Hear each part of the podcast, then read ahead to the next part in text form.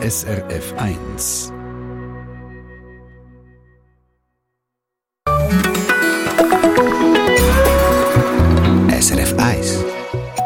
Vor allem eine Stunde Treffpunkt, was heute über Reliquien geht. Also im Grunde genommen über Knochen, nicht von irgendjemandem, sondern von Heiligen, Seligen oder auch Märtyrern.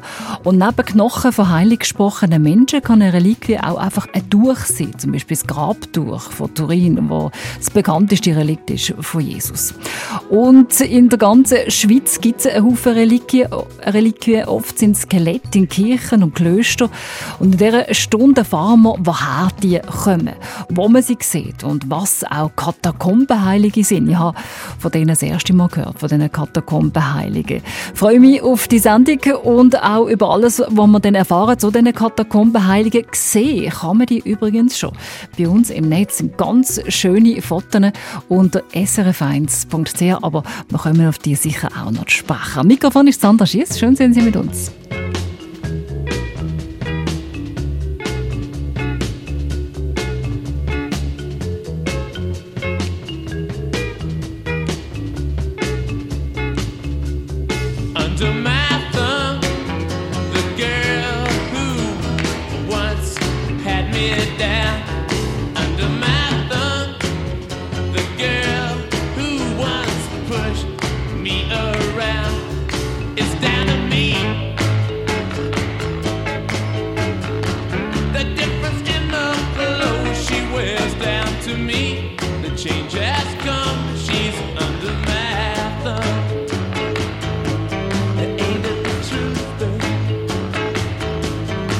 The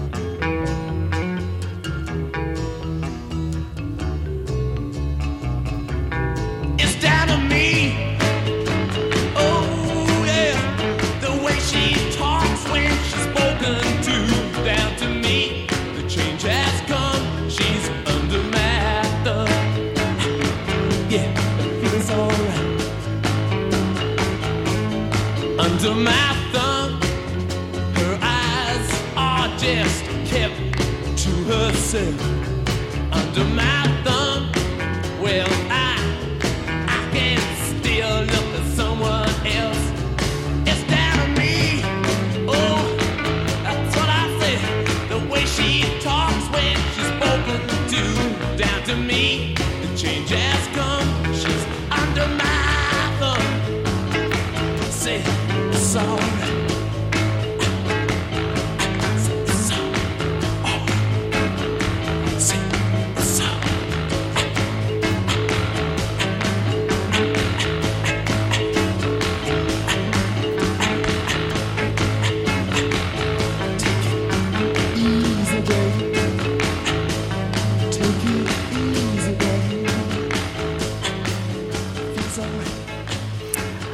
Stones und Undermine Thump im Treffpunkt hier auf dem 1. Was für uns alle heute vielleicht ein Talisman im Hosensack ist, sind früher in der Reformationszeit Katakombenheilige gesehen.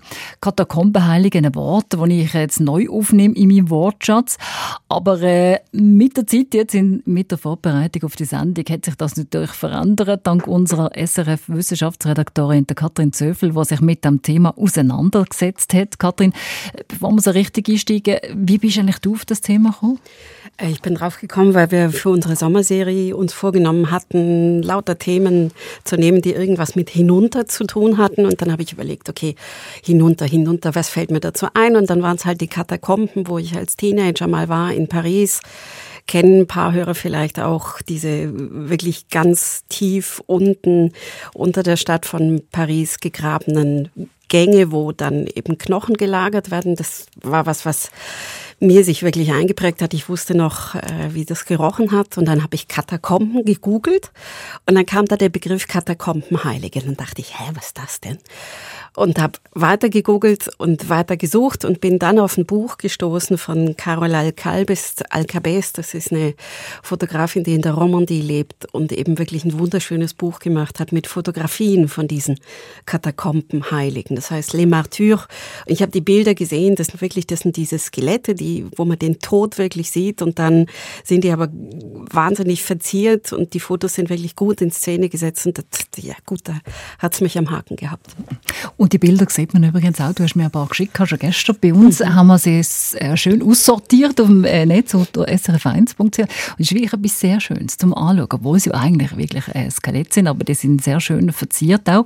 Also du hast die Fotografin getroffen. Wie ist sie dann äh, auf das Thema gekommen? Es war bei ihr eigentlich auch ein bisschen Zufall. Sie hatte so eine Sammlungsausstellung mit Kollegen, wo es eben um den Tod gehen sollte, um den Umgang mit dem Tod und in, im Laufe ihrer Recherche hatten Freunde eben gesagt, guck mal, da gibt's diese ähm, Heiligen, Katakombenheiligen. Und dann ist sie in eine Kapelle gegangen, hat den da gesehen. Das war, glaube ich, wenn ich mich richtig erinnere, in Russie, ähm, in der Nähe von Payerne. Und ja, dann ging's ihr wie mir dann auch. Sie war hooked, sie war, ja, sie war am Haken und hat dann gemerkt, dass es sehr viele von diesen Skeletten, von diesen reich verzierten Skeletten in der Schweiz gibt, die gar nicht mehr so richtig ausgestellt sind, wo es fast auch in Vergessenheit geraten ist, dass es die überhaupt gibt. Die ist es oft dann so gegangen, dass sie in irgendwelchen Kirchenbüchern gefunden hat, da und da in der und der Kapelle ist der und der Heilige. Dann ist sie dahin, um den zu fotografieren und der Priester vor Ort hat gesagt, Hä, nee, haben wir nicht. Und dann hat sie quasi dem Priester gezeigt, was er in seiner Kirche hat. Und wir kommen auch noch äh, darauf zu sprechen, warum es gerade in der Schweiz übrigens so viele Katakombenheilige hat. Aber ich, ich würde vielleicht doch noch ein bisschen genauer anschauen, Katakombenheilige. Was ist denn das? Sollen wir das erklären?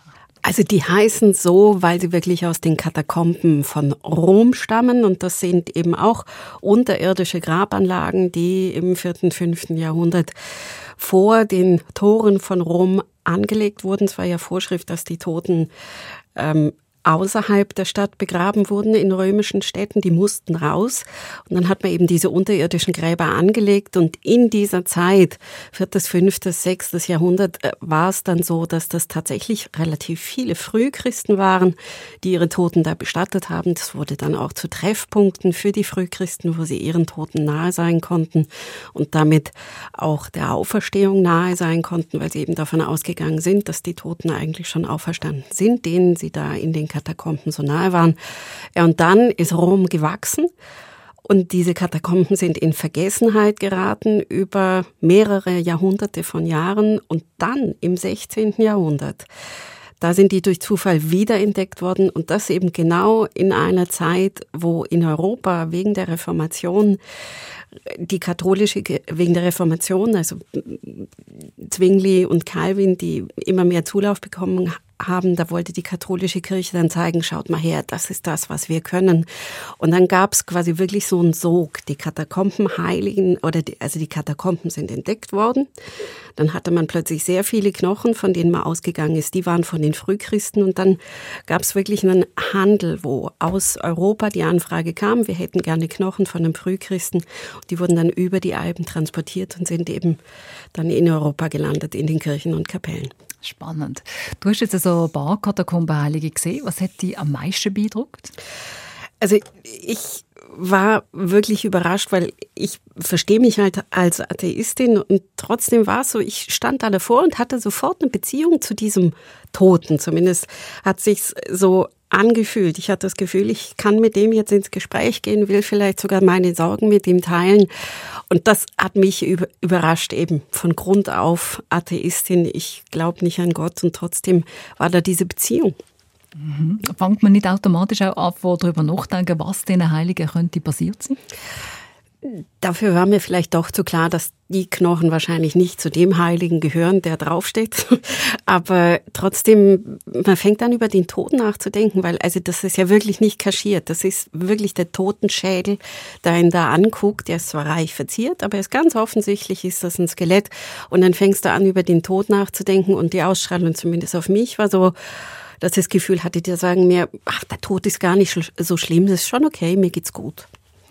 Offenbar gibt es ja in der Schweiz, wir haben schon gesagt, recht viel von diesen Katakombenheiligen, vor allem aus der Zeit der Reformation, wie du gesagt hast. Warum das aber so ist und was die Schweizer Garten damit zu tun hat, denn die hat etwas damit zu tun, das gehen wir dann gerade in ein paar wenigen Minuten hier in der Sendung drauf. Von Ihnen würden wir gerne wissen, haben Sie also etwas wie ein Relikt, sprich ein Andenken, das Sie mit einer Erinnerung oder mit einer Hoffnung verbinden?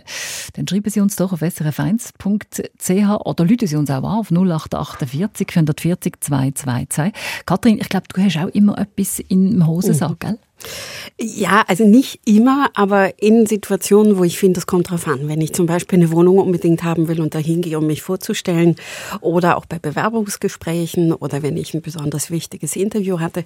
Ich habe so einen ganz kleinen Hosentaschenbutter, die kennt man vielleicht, dieser mhm. aus Metall, und eben stecke ich dann in die Hosentasche und ich habe das Gefühl, ja, ja, der hilft mir schon. Schön. Ich habe so mit Stein, mit Edelstein und mhm. will dann immer wissen, was für eine Bedeutung das die haben und je nachdem stecke ich dann da. Ich. Kathrin, vielen Dank für den Moment. Wir haben auch eine Mail bekommen von der Maria Ferrini aus Basel. Sie sagt, ich liebe Engel in allen Variationen. Ein Engel, also ein Engel ist mir besonders wertvoll. Ein Pilot aus dem Zweiten Weltkrieg in Deutschland hat ihn immer bei sich gehabt. Später nach seinem Tod ist der Engel in einem Antiquitätengeschäft äh, Dort hat sie ihn gefunden und sie schreibt uns uns auch beschützt mich auch heute und später sollen dann meine Tochter bekommen. Vielen Dank, Maria Ferni, für das Mail und vielleicht haben Sie auch ähnliche Sachen, was Sie mit sich tragen und vielleicht auch eine spezielle Bedeutung haben. Wir freuen uns über Ihre Mails. Das sind Police. Wrapped Around the Finger. Viertel ab 10 ist es.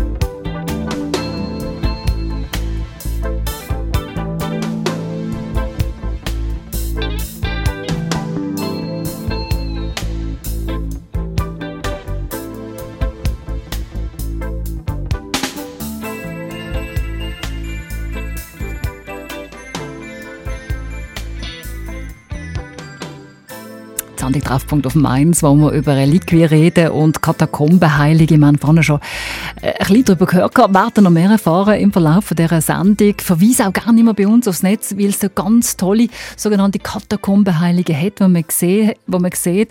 Und in der Schweiz hat es ganz einen Haufen. Über die reden wir gerade in ein paar wenigen Minuten. Zuerst aber, wenn wir mit Ihnen reden, dann würde ich gerne von Ihnen wissen, haben Sie auch so etwas wie eine Relikt oder ein Schutz bei sich, wo Ihnen vielleicht gut tut oder auch schon geholfen hat. Am Telefon haben wir den Philipp Bucher. Herr Bucher, Sie haben so etwas bei sich, gell Sie? Ja, genau. Guten Tag. Ich habe im Auto, also anders gesagt, ich arbeite im Aussendienst seit bald 20 Jahren.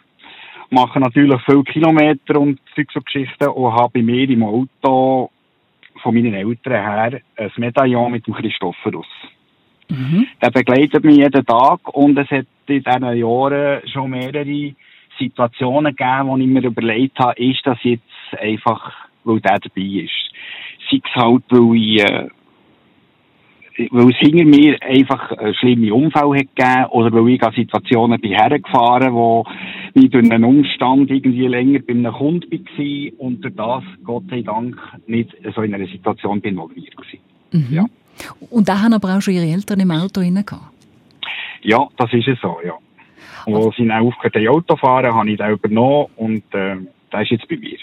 Aber es tut einem ja, also mir geht es auf jeden Fall so, ich habe immer ein Foto drin von meiner Tochter zum Beispiel im Auto und ja. ohne das erfahre ich schon gar nicht, aber es tut einem ja auch gut, wenn man weiß, mir geht es auf jeden Fall so, ich kann nicht von Sie reden, Herr Bucher, dass das so irgendetwas ja. ist, wo einem vielleicht in Anführungszeichen Schutz gibt. Ja, absolut, absolut. Es gibt einfach äh, so eine Sicherheit oder äh, mir ist nicht allein. Und eben, ich, ich habe es einfach schon erlebt. Und äh, ja, so ist das. Dankeschön vielmals, dass Sie uns angerufen haben. Und wünsche weiterhin gute Fahrt mit dem Christophorus. Dankeschön, Herr ja. Bucher. Merci vielmals, guten Tag. Und wir würden auch gerne von Ihnen wissen, vielleicht haben Sie ein, ein ähnliches äh, Andenken oder, oder einen Schutz bei sich. Äh, schreiben Sie uns doch auf srf1.ch via Kontakt ins Studio oder rufen Sie uns auf 0848 440 222.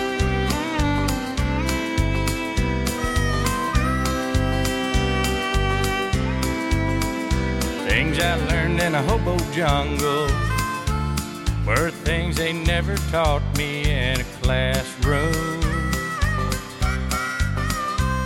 Like where to find a handout while bumming through Chicago in the afternoon. Yeah, I'm not bragging or complaining, just talking to myself man to man. This old metal that I'm chewing didn't take a lot of doing, but I take a lot of pride in what I am. I guess I grew up a loner. I don't remember having any folks around.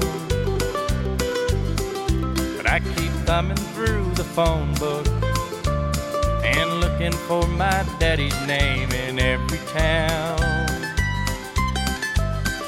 And I meet lots of friendly people that I always end up leaving on the land.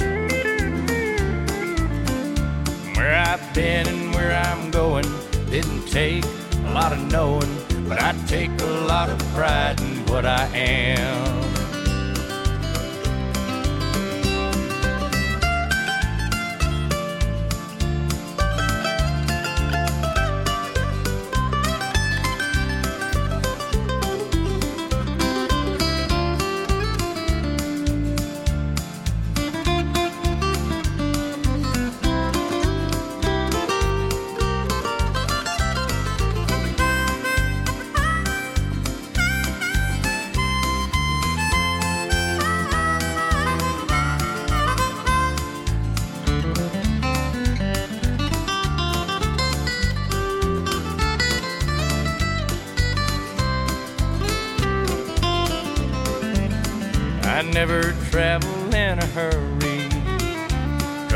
Got nobody waiting for me anywhere.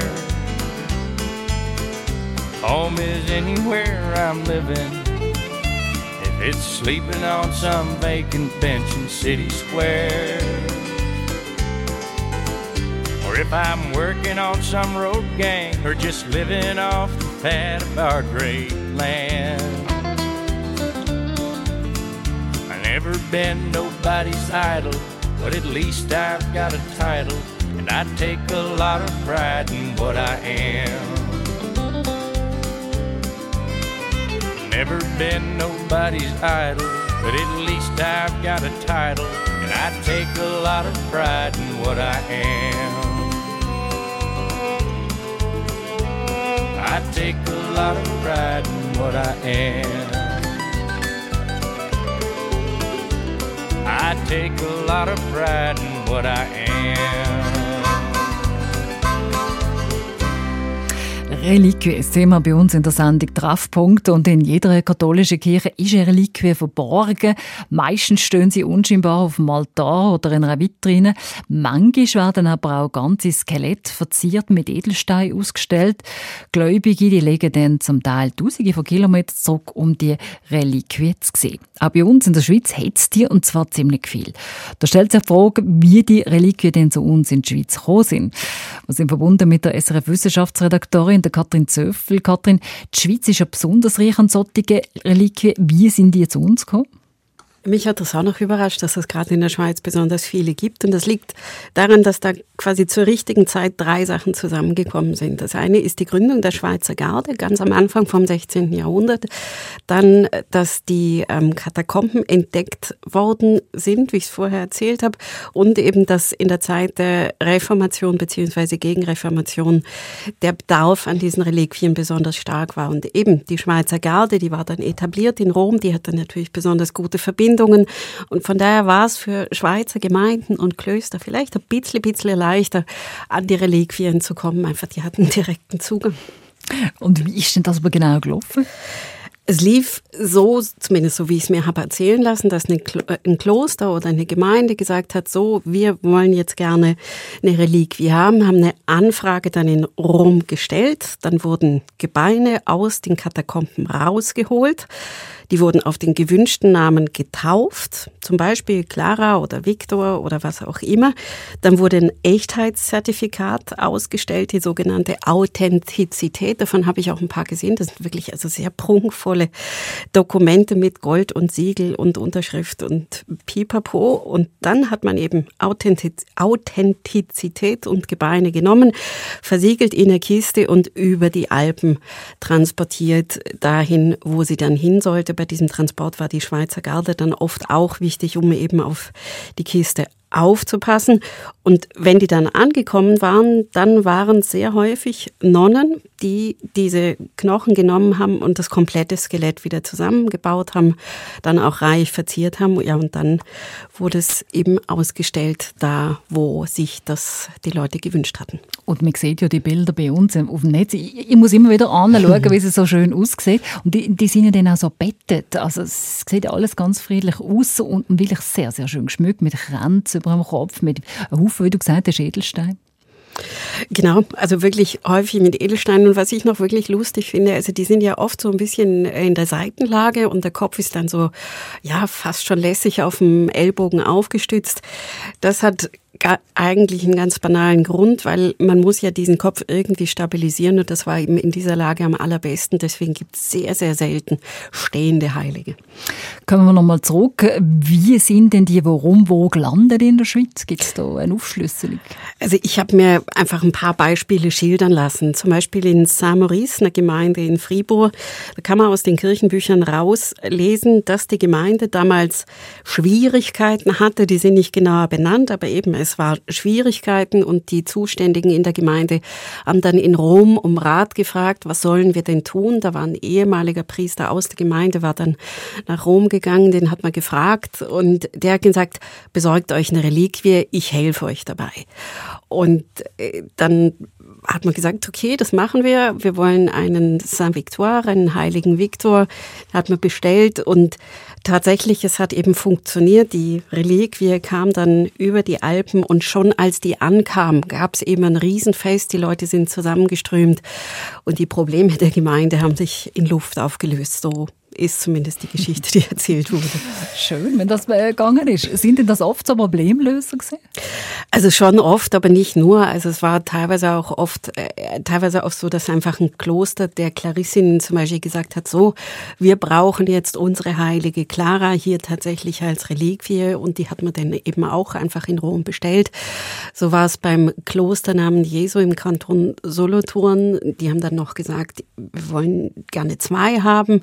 Ah, welchen zweiten nehmen wir denn? Aber wir nehmen einen, der auch mit C vorne anfängt. Dann nehmen wir den Candidus und eben ich, ich finde es wirklich noch recht spannend. Das war einerseits war das so ganz vor Ort eine, eine Funktion für die Gläubigen, um da in ein Zwiegespräch zu treten. Und andererseits war es wirklich auch ein Stück weit eine Gegenwehr gegen die Reformation. Calvin und Zwingli haben eben in der Zeit immer mehr Zulauf bekommen. Und dann hat die katholische Kirche nach einem Mittel gesucht, wie sie zeigen kann, was sie kann und eben auch deswegen in dieser Zeit dieser wahnsinnige Reliquienboom, der da eingesetzt hat. Und ähm, ja, Clara und Candidus, die beiden, die konnte ich mir auch angucken. Übrigens äh, war das im Museum Blumenstein in Solothurn. Das lohnt sich tatsächlich. Ich empfehle da mal vorbeizugehen. Wie sind denn die zum Beispiel jetzt dort im Museum Blumenstein gelandet?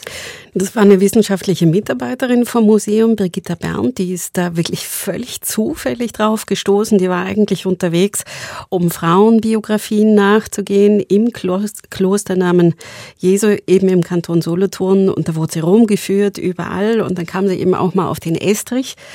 Und da waren die beiden wirklich so ganz verschämt im hinterletzten Eck verstaubt. Und äh, das Glas war, glaube ich, also das Glas von der Vitrine war auch gebrochen, das mussten sie nachher ersetzen. Und äh, sie hat mir erzählt, dass sie den Eindruck hatte, die Nonnen, die das gezeigt haben, die haben sich fast ein bisschen geschämt, so, ja, das ist das, das ist das, woran wir da vor ein paar Jahrzehnten noch geglaubt haben, aber heute tun wir das nicht mehr. Und sie fand halt, also die Brigitta Berndt, hoppla, das ist schade, wenn die da so versteckt sind. Ich hol die zu uns ins Museum.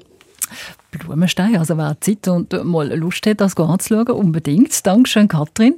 Plötzlich, und so geht es dann auch weiter, hat man ja die Katakombenheiligen nicht mehr so gesehen, aber in letzter Zeit tauchen sie wieder vermehrt auf. Wenn wir natürlich wissen, warum das so ist, was ist passiert und die Antworten von der Katrin gibt es gerade gegen die Viertel vor elf hier bei uns in der Sendung Treffpunkt. Von Ihnen würde man auch gerne wissen, haben Sie also etwas wie ein Relikt, sprich Andenken bei sich, was Sie mit einer Erinnerung oder mit einer Hoffnung auch verbinden? Schreiben Sie uns doch, würde uns freuen auf srf1.ch Kontakt ins Studio, gerne auch via Telefon auf 0848 440 222. Verkehrsinfo SRF von 10.33 Uhr. Im Aargau auf der A3 Richtung Basel. Stau ab dem Rastplatz Mumpf wegen eines defekten Krans bei Rheinfelden Ost. Die rechte Spur ist gesperrt. Und stockend in der Region Zürich auf dem Nordring in beiden Richtungen und daher auf dem Westring Richtung Gubrist ab Urdorf Süd.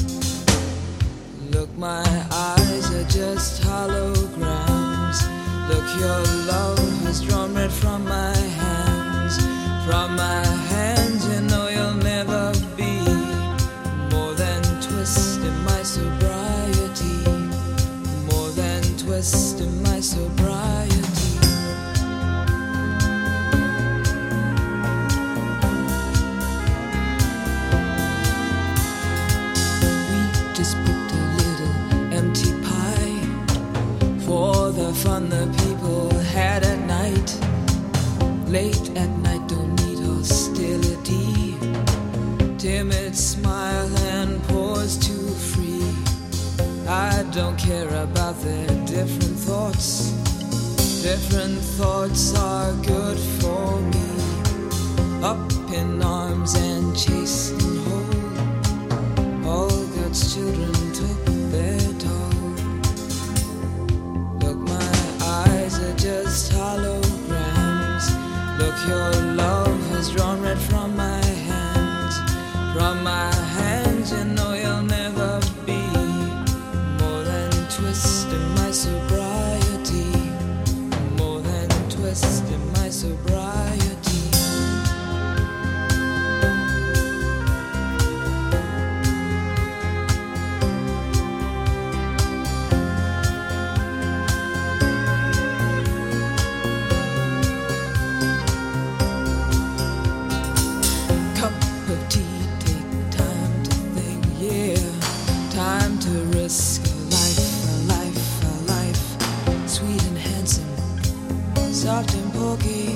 You pig out till you've seen the light. Pig out till you've seen the light. Look, my eyes are just holograms. Look, your love has drawn red from my hands. From my hands, you know you'll never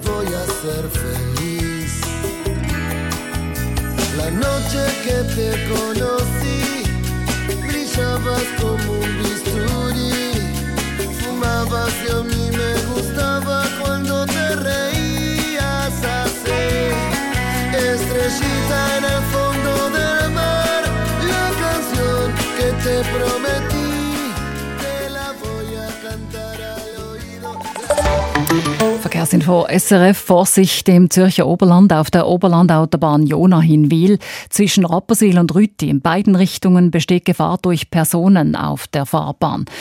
Im Zürcher Oberland auf der Oberlandautobahn Jona hin Wiel zwischen Rapperswil und Rütti in beiden Richtungen Gefahr durch Personen auf der Fahrbahn.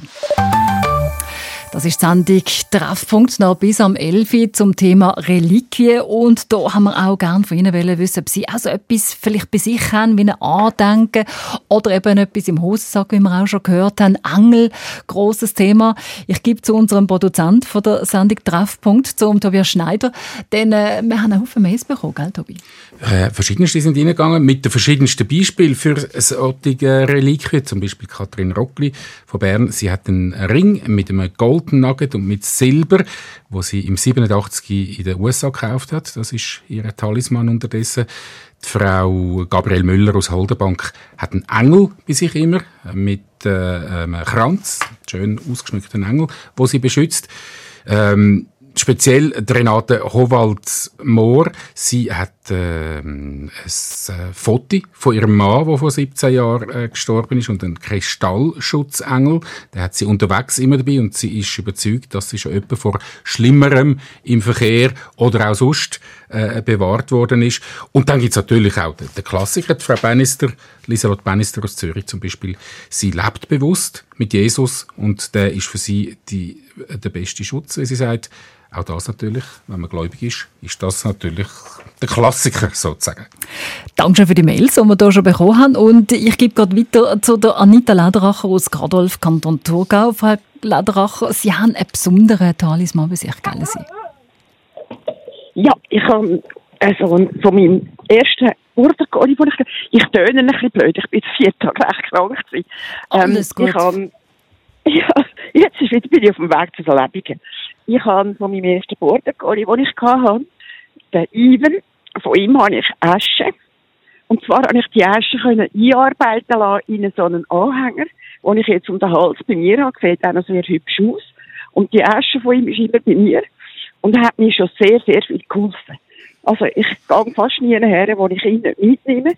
Und er hat gerade jetzt die letzten paar Tage hat er können helfen, wieder einen Hund zu finden, wo wir haben, er hat mit jemandem Fremden spazieren mhm. und ist dann dort ausgebüxt und wir haben dann also zwei ganze Tage und eine ganze Nacht haben wir ihn gesucht und wir haben dann an einem ganz komischen Ort wieder gefunden. Nachdem, dass ich auch müssen sagen, hey, Ivan, jetzt musst du einfach eingreifen, jetzt musst du helfen. Und jetzt ist mhm. unser Popcorn wieder da. Aber schön, oder? Wenn das so funktioniert. Ja, schön. ja und er ist wirklich mhm. mein absoluter Glücksbringer.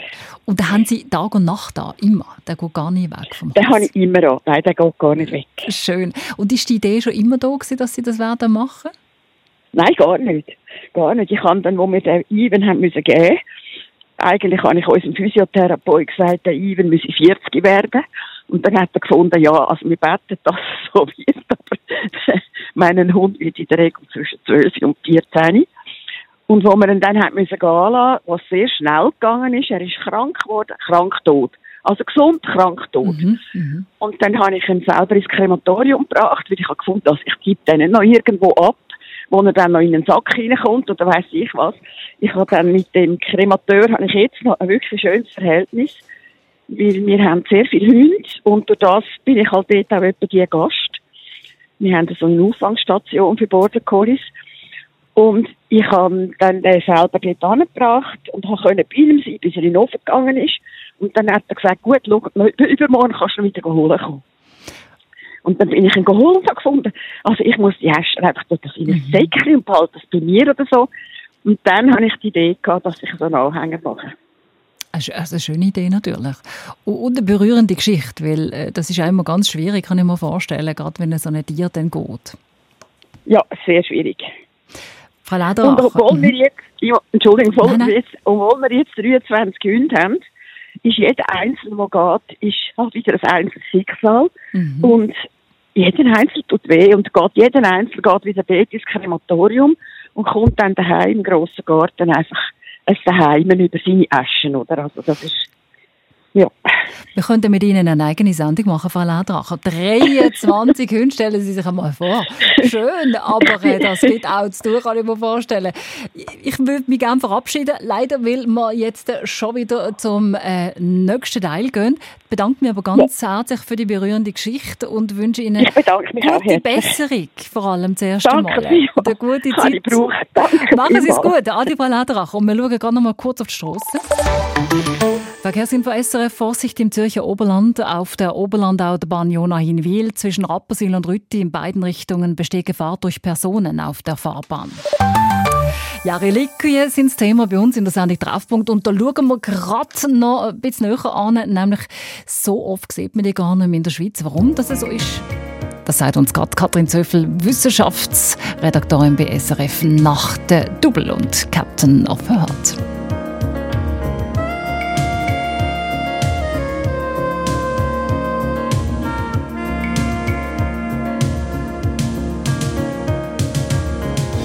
It was way past midnight, and she still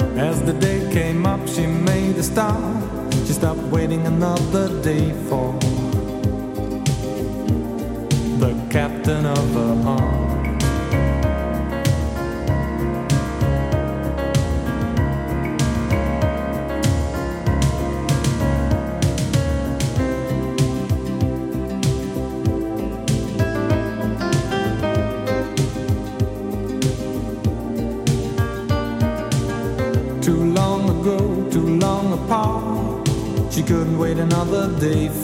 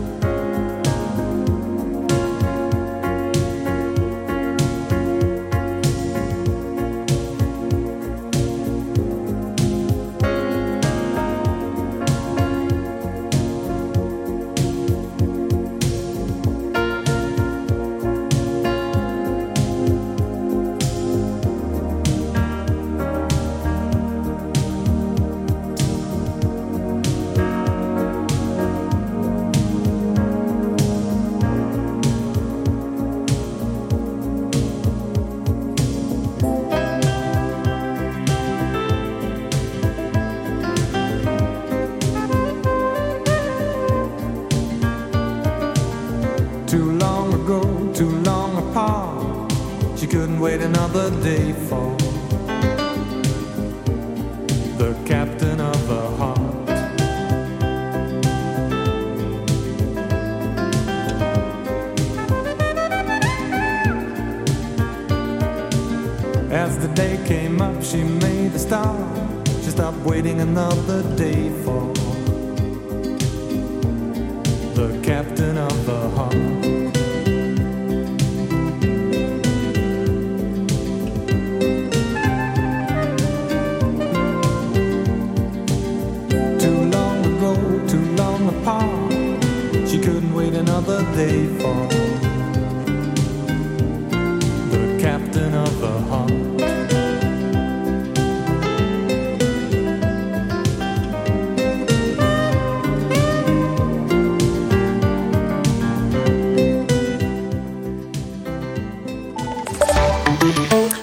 Verkehrsinfo SRF Vorsicht im Zürcher Oberland auf der Oberlandautobahn Jonahin-Wiel zwischen Rapperswil und Rütti in beiden Richtungen besteht Gefahr durch Personen auf der Fahrbahn. Ja, Reliquien sind Relikte oder einfach gesagt Überbleibsel von Heiligen. Eine Reliquie kann fast alles sein. Schmuck, Kleider, Holzsplitter, Knochen oder auch ein ganzes Skelett. Schon früh haben Christinnen und Christen angefangen, Märtyrer als erste Heilige zu verehren und haben sich von Kleider oder Tücher, die die Märtyrer berührt haben, verehrt und sich davon Wunder versprochen. Man sieht die Reliquie zwar wieder vermehrt, äh, so wie aber früher, das dann auch wieder nicht. Ich darum unsere Wissenschaftsredaktorin Katrin Zöffel, die zu Reliquien recherchiert hat, warum sieht man sie nicht mehr so viel wie früher? Was ist da passiert? Also du hast es schon richtig gesagt, man sieht sie insgesamt weniger. Das ist nicht so, dass äh, die Nonnen im Kloster Namen Jesu im Solothurn äh, sich überlegt haben, boah, wir finden das jetzt nicht mehr so toll, sondern das war eine Bewegung in der ganzen katholischen Kirche. Papst Johannes Paul der 23. hat da eine wichtige Rolle gespielt. Da war eben insgesamt das Anliegen, den Glauben moderner zu machen, auch zugänglicher zu machen, auch ein Stück weit, ich sage jetzt mal das böse Wort, vom Aberglauben wegzubringen. Das Zweite Vatikanische Konzil von 1962 bis 65 hat da eine große Rolle gespielt, hat man sich sehr genau überlegt, was will man denn nun ändern und dabei kam eben raus, Reliquien sollen weniger wichtig sein. Die lateinische Messe wurde nicht abgeschafft, aber die war nicht mehr Pflicht, sondern man durfte dann jetzt auch Messe in der Landessprache halten. Oder die Priester haben eben nicht mehr dauernd nur zum Altar geguckt, sondern sich zur Gemeinde gewandt. Da hätte also, kann man sagen, ein großes Aufruhr stattgefunden.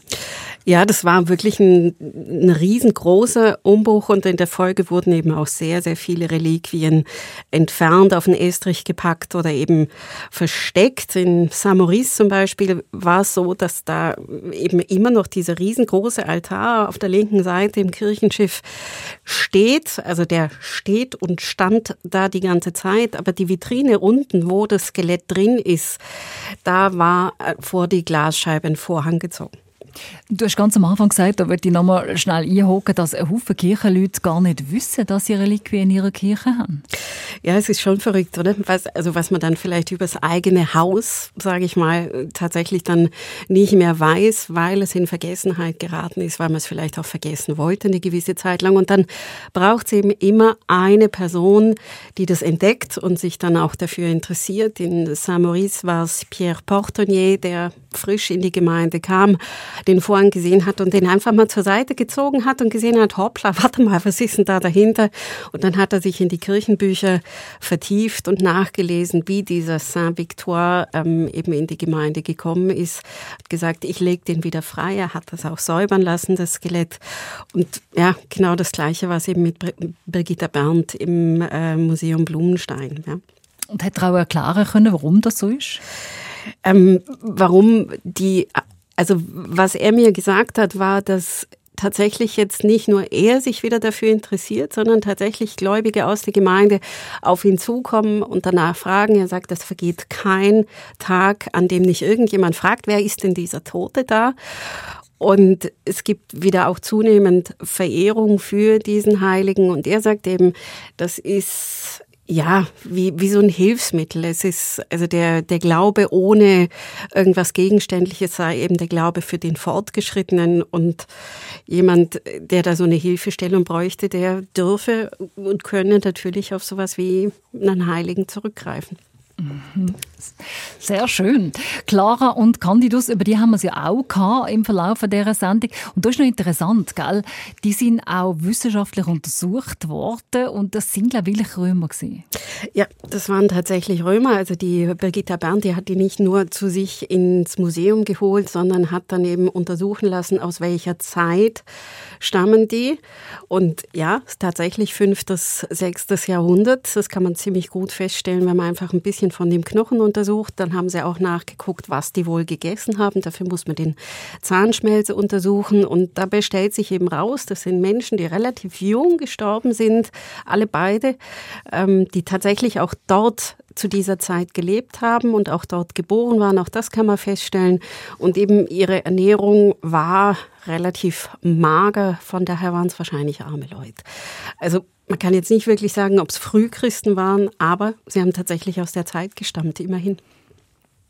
Und wir können gerne noch mal den Hinweis machen, die sind zu sehen im Museum Blumenstein in Solothurn. Kann man dort anschauen. Du selber hast sie auch gesehen, gell? Mhm, genau.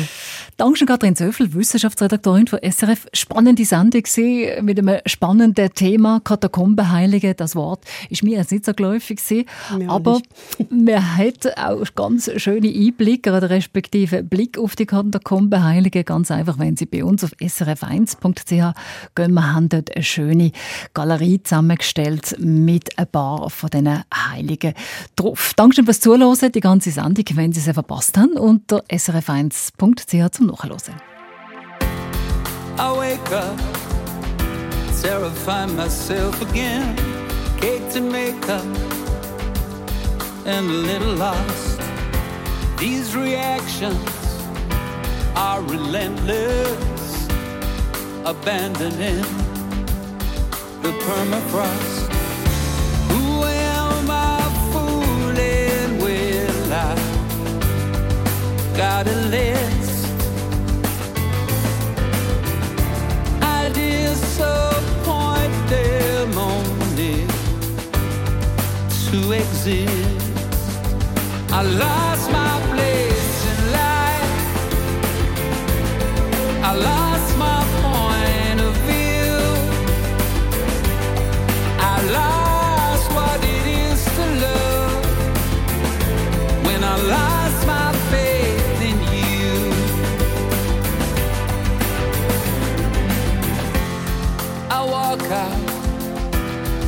my masterpiece to the nothingness greeting me.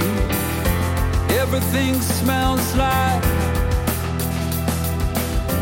sympathy.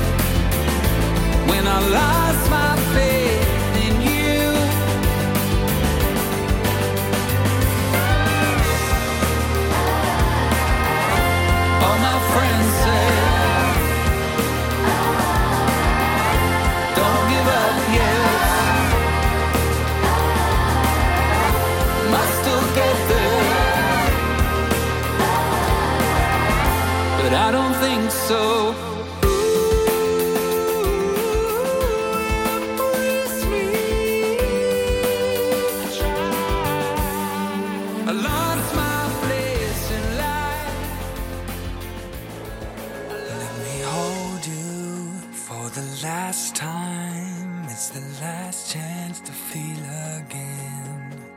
But you broke me, now I can't feel anything. When I love you, rings so untrue.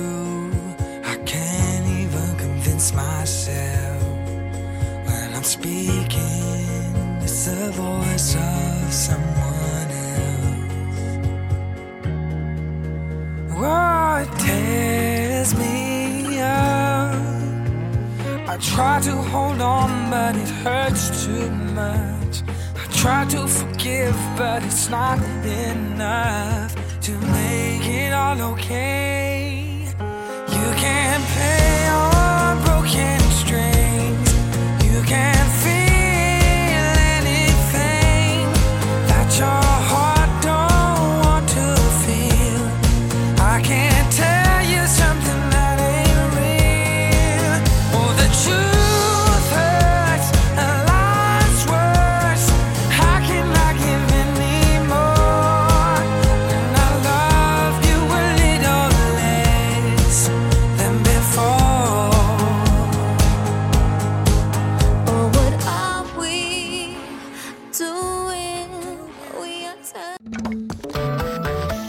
Sendung von SRF1. Mehr Informationen und Podcasts auf srf1.ch.